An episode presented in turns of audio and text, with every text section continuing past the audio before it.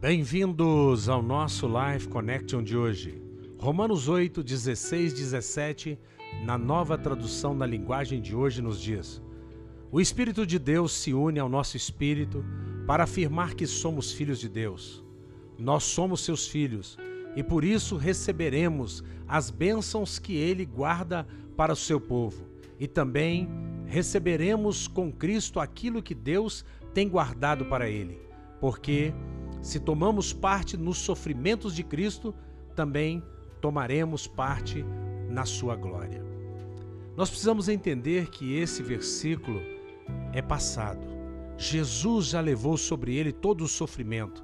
Ele já pagou por toda a miséria, por toda a doença, por toda a enfermidade, por todo o mal.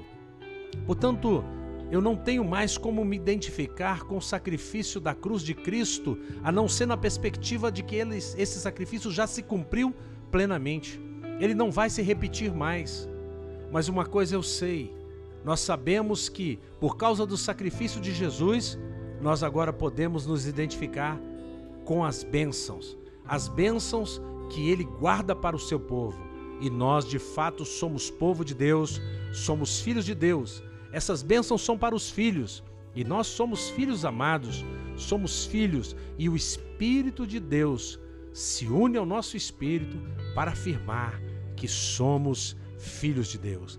Você não é servo, você não é escravo, você não é candidato, você é filho amado. Você recebeu a adoção de filho amado e, portanto, você reina em vida e você recebe as bênçãos porque Deus preparou isso para aqueles que recebem Jesus.